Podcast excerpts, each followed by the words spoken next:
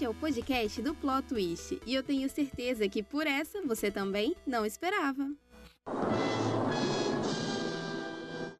A necessidade de se sentir acolhido e entendido é algo que todos da comunidade LGBTQIA sentiram em algum momento da vida, ou sentem até hoje, não é? Realmente. E é por causa disso que pessoas, artistas e personagens que estão ou estiveram no foco da mídia se tornaram ícones pra gente. E é sobre isso que vamos conversar nesse segundo episódio sobre o tema do orgulho LGBTQIA. Eu sou Beatriz Oliveira. E eu sou Igor Silveira. E estamos aqui para falarmos sobre ícones midiáticos para a comunidade LGBTQIA. No nosso último episódio, Representatividade Importa, do Plot Twist Podcast, a Alice e o Cleverton falaram sobre a representatividade dentro do cinema, série, anime, todo esse universo que a gente ama. Se você não ouviu, assim que acabar aqui, vai lá e escuta, porque tá muito bom. Então agora vamos para nossa conversa de hoje? Bem, antes de tudo, a gente tem que falar da importância de personagens mediáticos para o sentimento de identificação e pertencimento, né? A gente sabe como isso é, é importante para crianças, para até adolescentes e adultos mesmo. E as produções artísticas são tipos de representação da realidade. E por isso as pessoas, personagens que não eram assumidamente LGBTs, acabaram ocupando esses lugares de representação porque o público se identificou com eles. Então não podemos deixar de citar alguns ícones que foram fundamentais para esses processos de identificação. Nós temos o He-Man e o Shun, né, de Cavaleiros do Zodíaco, que quebraram padrões sobre o que é ser homem. A Mulan traz a possibilidade de uma paixão independente de qualquer gênero, né, no filme dela. Sim, nossa, a Mulan. E até o, o parceiro romântico dela, né, o Shang. Uhum. É justamente isso, porque ela se veste de, de homem para entrar no exército para ir no lugar do pai dela, toda honrosa, assim. Ah, né, né, né, Sim. E aí o, o Shang, a gente dá para entender que ele se apaixona por ela antes de descobrir que, que ela é a Mulan. Né? Exatamente. Nós sabemos no fundo de nossos corações que o Shang é um ícone bissexual. Só não vê quem não quer, entendeu?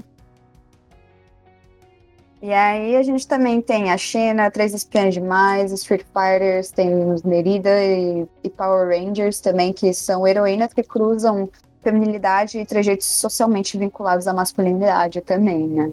Tem muitas personagens, principalmente é, de um tempo pra cá, é, filme, jogos, todos essas, esse tipo de mídia começou a colocar muito tipo desse tipo de personagem feminina que não é aquele estereótipo, tipo a Peach do Mario, que tá lá só pra ser sequestrada. Sim, a gente vê isso muito na, na evolução das princesas da Disney, né? Se for comparar a Branca de Neve, por exemplo, com a Moana, se não me engano, ela foi a última princesa que. Não, a Raya. A Raya foi a última princesa da Disney que saiu, e, meu, a Raya é tipo uma lutadora que ela que vai salvar, não vai. Não, tipo, não tem um, um cara para salvar nem nada. Nem cara no filme dela, eu acho. Tem, tipo, o pai dela, que meio que morre, entre aspas, é. no começo. Sim, tem a, aquela outra garota, né, que é meio rival dela, fica né, naquele. Rival. é, né? É, aquele rival. Aquele rival. Né? muitas aspas, eu senti uma química. Enemies to lovers. É, eu senti uma química lá, não sei você. A gente tem também aquele personagem das meninas superpoderosas, o Ele, você lembra? Lembro, claro. Que era aquele vilão que tinha as patas de caranguejo, assim. Ele era a representação do. Não era o demônio, mas era uma representação do demônio na Sim. série. Era um vilão e tal. E ele tinha todo aquele jeito de, de travesti, toda aquela coisa, sabe? Meio esquisito por ele ser associado ao, ao diabo, ter esse jeito todo. Uhum. Mas, querendo ou não, acabou sendo um ícone pra gente, pra comunidade e tal. Sim, com toda certeza. E pegando nessa, nessa área mais de desenhos também, a gente tem Hades e Jafar, que o, o pessoal, assim, né, foi interpretando. Eles têm um, um, certos trejeitos que são vinculados a homens homossexuais, que têm trejeitos considerados afeminados e tudo mais, né? é, as pessoas começaram a interpretar que ele, os dois assim poderiam ser gays. Inclusive, tem uma série de Hércules que faz muito tempo que lançou e aparece Hades e o Hades ele ressuscita o Jafar pra, pra tentar ajudar a derrotar o Hércules. Inclusive, o, até o, o, o Aladdin aparece nesse, nesse rolê todo. E, tipo, o pessoal começou a chipar Hades e Jafar porque eles têm uma química muito divertida nesse episódio, muito mesmo, mas, assim, é um. Eu achei um. um é um chip meio incomum, digamos assim. Né? né? É esquisito. Eles não têm nada a ver um com o outro. Não tem. Tipo assim, tirando a personalidade bem parecida, mas os universos ali, Hades e Aladdin, não, não bate. Hades e Aladdin, o Hércules e o Aladdin não bate. Não bate. Tipo, de Grécia e. Eu, eu não sei onde é que se Algum passa. lugar ali da, da, da Arábia. É, é, é a musiquinha Arábia. Noite na Arábia. Então deve ser na Arábia. É, eu imagino que assim, tipo, eu sabia que era na Ásia, principalmente no Oriente Médio, mas não sabia exatamente qual país. Então, é, com a música, acho que fica meio difícil não saber, né? Que faz muito tempo que eu assisti. Uhum. eu vi, eu, eu, na verdade vi o desenho do, do Aladdin uma vez só e não gostei muito, mas eu vi depois o live action. E você gostou do live action? Eu não cheguei a assistir. Eu gostei. Mas enfim, né? Pegando essa onda de, de, live action com pessoas reais, vamos falar de pessoas reais aqui, né? Que temos a, a Katy Perry, que, assim, ela nunca confirmou a sexualidade dela, mas ela conta em entrevistas que ela estava conversando com um namorado, e aí ela falou que se a Scarlett Johansson aparecesse lá e quisesse beijar ela, ela beijava. E aí, tipo, foi daí que surgiu a música I Kissed a Girl and I Like It. E aí, a, assim, claro que a comunidade LGBTQIA+, se sentiu muito representada e se sente até hoje toda parada LGBT que você vai, assim, não tá tendo mais, porque pandemia, infelizmente. Mas todas que eu já fui, sempre tinha algum momento que tocava lá, que esse girl, like Era muito bom. sempre tá lá. Com toda certeza. É, tocava muito Lady Gaga também, porque a Lady Gaga ah, é claro, claro, a Lady Gaga, que é assumidamente bissexual. E tem até aquela música dela que é Parece que ela tá vindo assim, dar um abraço na gente com Born This Way. Sim, ela é muito ativista na, com a comunidade também, né? Tipo, não fica só nas músicas, ela, é, uhum. ela realmente vai atrás de fazer a diferença. E, assim, é, eu gosto muito que a, a, gente teve esses ícones, né? Que a gente vê, por exemplo, o Ele das Meninas Superpoderosas. Mas, assim, tiveram personagens que foram confirmados inclusive, né? Nós temos, por exemplo, Bob Esponja, que o criador confirmou com ele sendo, se eu não me engano, foi gay e assexual. Eu não tenho certeza quanto à sexualidade dele, mas eu sei que ele foi confirmado gay. A gente tem a Wendy de Gravity Falls. Gravity Falls é, é um desenho muito consagrado, né, da Disney. Uhum. Mas o, o criador, né, o, o, Alex Hirsch, ele quis, ele quis muito abordar isso na série, só que ele foi barrado pela Disney. Sabemos que a Disney tem problema Não. com a comunidade. É, essa grande boboca Vários aí. desenhos que já tiveram problemas com essa coisa de quase ser cancelados, muitos até cancelados por causa de Sim. ser gay. Não pode ser gay. Exatamente, não pode, não pode. E aí ele queria abordar a Wendy sendo bissexual, mas ele foi barrado e ele confirmou no Twitter dele que ela é, né, bissexual. E só pôde confirmar assim depois que a série acabou em 2020 mesmo. E foi mesmo o caso da Velma, só que não a, a Velma assim, de Scooby-Doo, só que eu não posso falar da versão clássica, né, que muita gente conhece, mas é uma versão um pouco menos conhecida da Cartoon Network, que estreou uns anos atrás, que é Scooby-Doo Mistérios S.A. E o criador ele confirmou com a Velma sendo lésbica. O criador não é o original da. É outro moço, não é? Eu acho que é, porque tipo, é uma nova versão, uhum. são outros traços, é muito diferente do, do original, que era um mistério por, por episódio. Assim, nessa versão tem um mistério por episódio ainda, só que tem uma história que vai conectando por trás também. Entendi. Mas também, depois que o personagem sai da cabeça do autor, o quem tá vendo tá livre para interpretar do jeito que quiser. Então, se ele quis fazer essa mudança na série atual, tá tudo bem. Exatamente. Mas assim, também foi porta de entrada para outros outros desenhos, né? É, eu acho que a maior porta de entrada para esse tipo de, de representatividade nos desenhos atuais é a lenda de Korra. porque tem a Cora, né? Que é uma bissexual linda. Tem a Sammy, que é o par romântico dela, e elas, curiosamente, namoraram o mesmo cara antes de namorarem entre elas. Mas elas não. Elas ficam juntas no final da série, mas não ficam juntas. A, a Nickelodeon meio que pegou no pé lá e cancelou a série por causa disso. Sim, o Marco, eu adoro que, assim, é, no começo da série elas eram meio rivaizinhas uma da outra, né? Uhum. Meio que essa, esse ciúminho do, do Mako. E aí, tipo, na segunda temporada elas acabam se tornando mais. Assim, tipo, até acho que no final da primeira temporada, começo da segunda temporada, elas já são amigas. Então, tipo, acabou essa rivalidade feminina que a gente já não gosta muito, né? Uhum. Um, um, clássico que a gente não, não curte. Mas elas acabam com isso, elas se tornam amigas depois disso é, meio que o Mako fica indeciso entre elas e tudo mais, e tipo, elas cansam disso, dão um pé na bunda dele e tipo, elas ficam juntas. Eu acho isso incrível. Ai, ainda que, se fosse elas brigando pelo, pelo bowling, que é muito mais legal que o Mako. Sim. Nossa, sim. E assim, tipo, infelizmente não, não puderam colocar isso explicitamente, elas como um casal explícito na série nas HQs confirmam, né? Tem beijo e tudo mais, mas tipo, até é na série você vê que elas são. Sim, e é, na, na série deixa a, a ser entendido. Outro, outro desenho que faz isso é The All House, né? Sim, The All House que tá. Acho que tá saindo a segunda temporada agora, não é? Tá lançando os episódios da segunda temporada. E tem duas personagens, até onde a gente sabe, são só duas, né? Que tem a Luz que é bissexual, e a. Como chama a outra? Emily, que é lésbica. Sim, confirmadas pela criadora. Enquanto o desenho tá na ativa, né? Porque já estreou a primeira temporada inteira, tá lançando a segunda agora, a terceira já está confirmada também, vai ser a terceira e última, planejado isso, porque a The Owl House é uma história planejada. Hum. E é, é, incrível, assim, né, ver que poxa, a Disney que tem tanto problema assim, pelo menos tem esse desenho, que também eu espero que seja um abridor de portas para outros.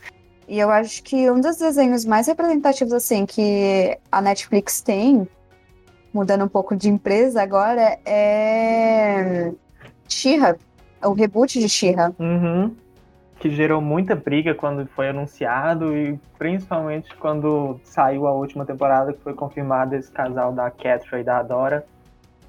Spoiler, né? Ah, Spoiler quem não viu, que pena. Deve ter visto fanart, porque a comunidade, assim, surtou, nem quem sabia do que estava acontecendo no desenho foi fazer fanart, certeza, certeza uhum. que viu em algum momento. E assim, tá lá estampado, elas são mesmo um casal. No desenho mesmo, não teve é, criador confirmando por trás disso. E outro desenho que mostra isso é Steve Universo, né? É um desenho muito é representativo. lindo. lindo demais, ah, lindo. Eu acho que Steve Universo é um dos desenhos que eu mais amo e que, não só na parte de representatividade LGBT, mas do jeito que a Rebecca Sugar trabalha o Steven porque ele, como uma criancinha que foi criada por, não por mulheres, mas por personagens que são não binárias, não binárias e são é, afeminadas, são femininas, são alinhadas com o feminino. Uhum. É, ele basicamente foi criado com três mães, que é Sim. a Pérola, a Ametista e a Garnet.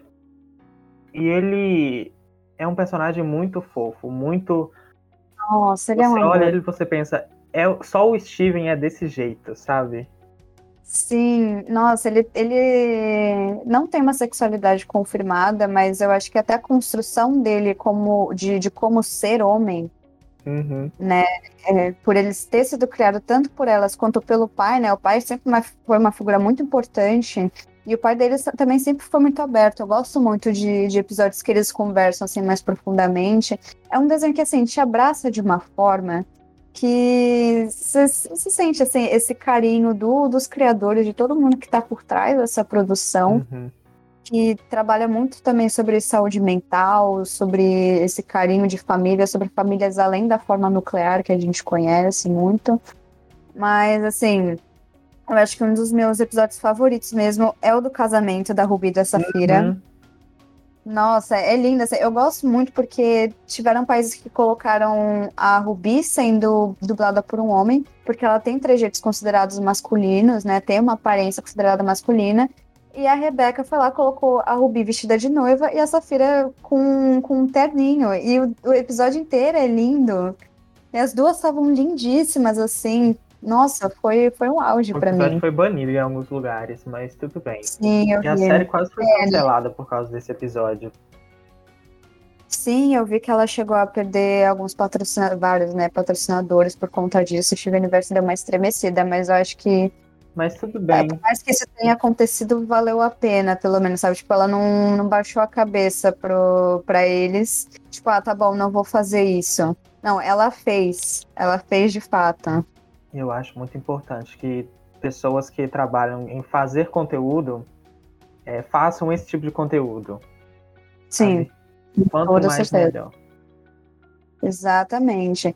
E voltando um pouquinho para Netflix, eu sei que vai estar tá vindo aí, não sei exatamente quando, mas está confirmada a adaptação de The Witch Boy, que são quadrinhos feitos, se eu não me engano, pela criadora de She-Ra ou pela esposa da, da criadora de She-Ra, que é de um garoto que ele mora no universo onde os homens são metamorfos, as meninas são bruxas, e ele quer ser uma bruxa.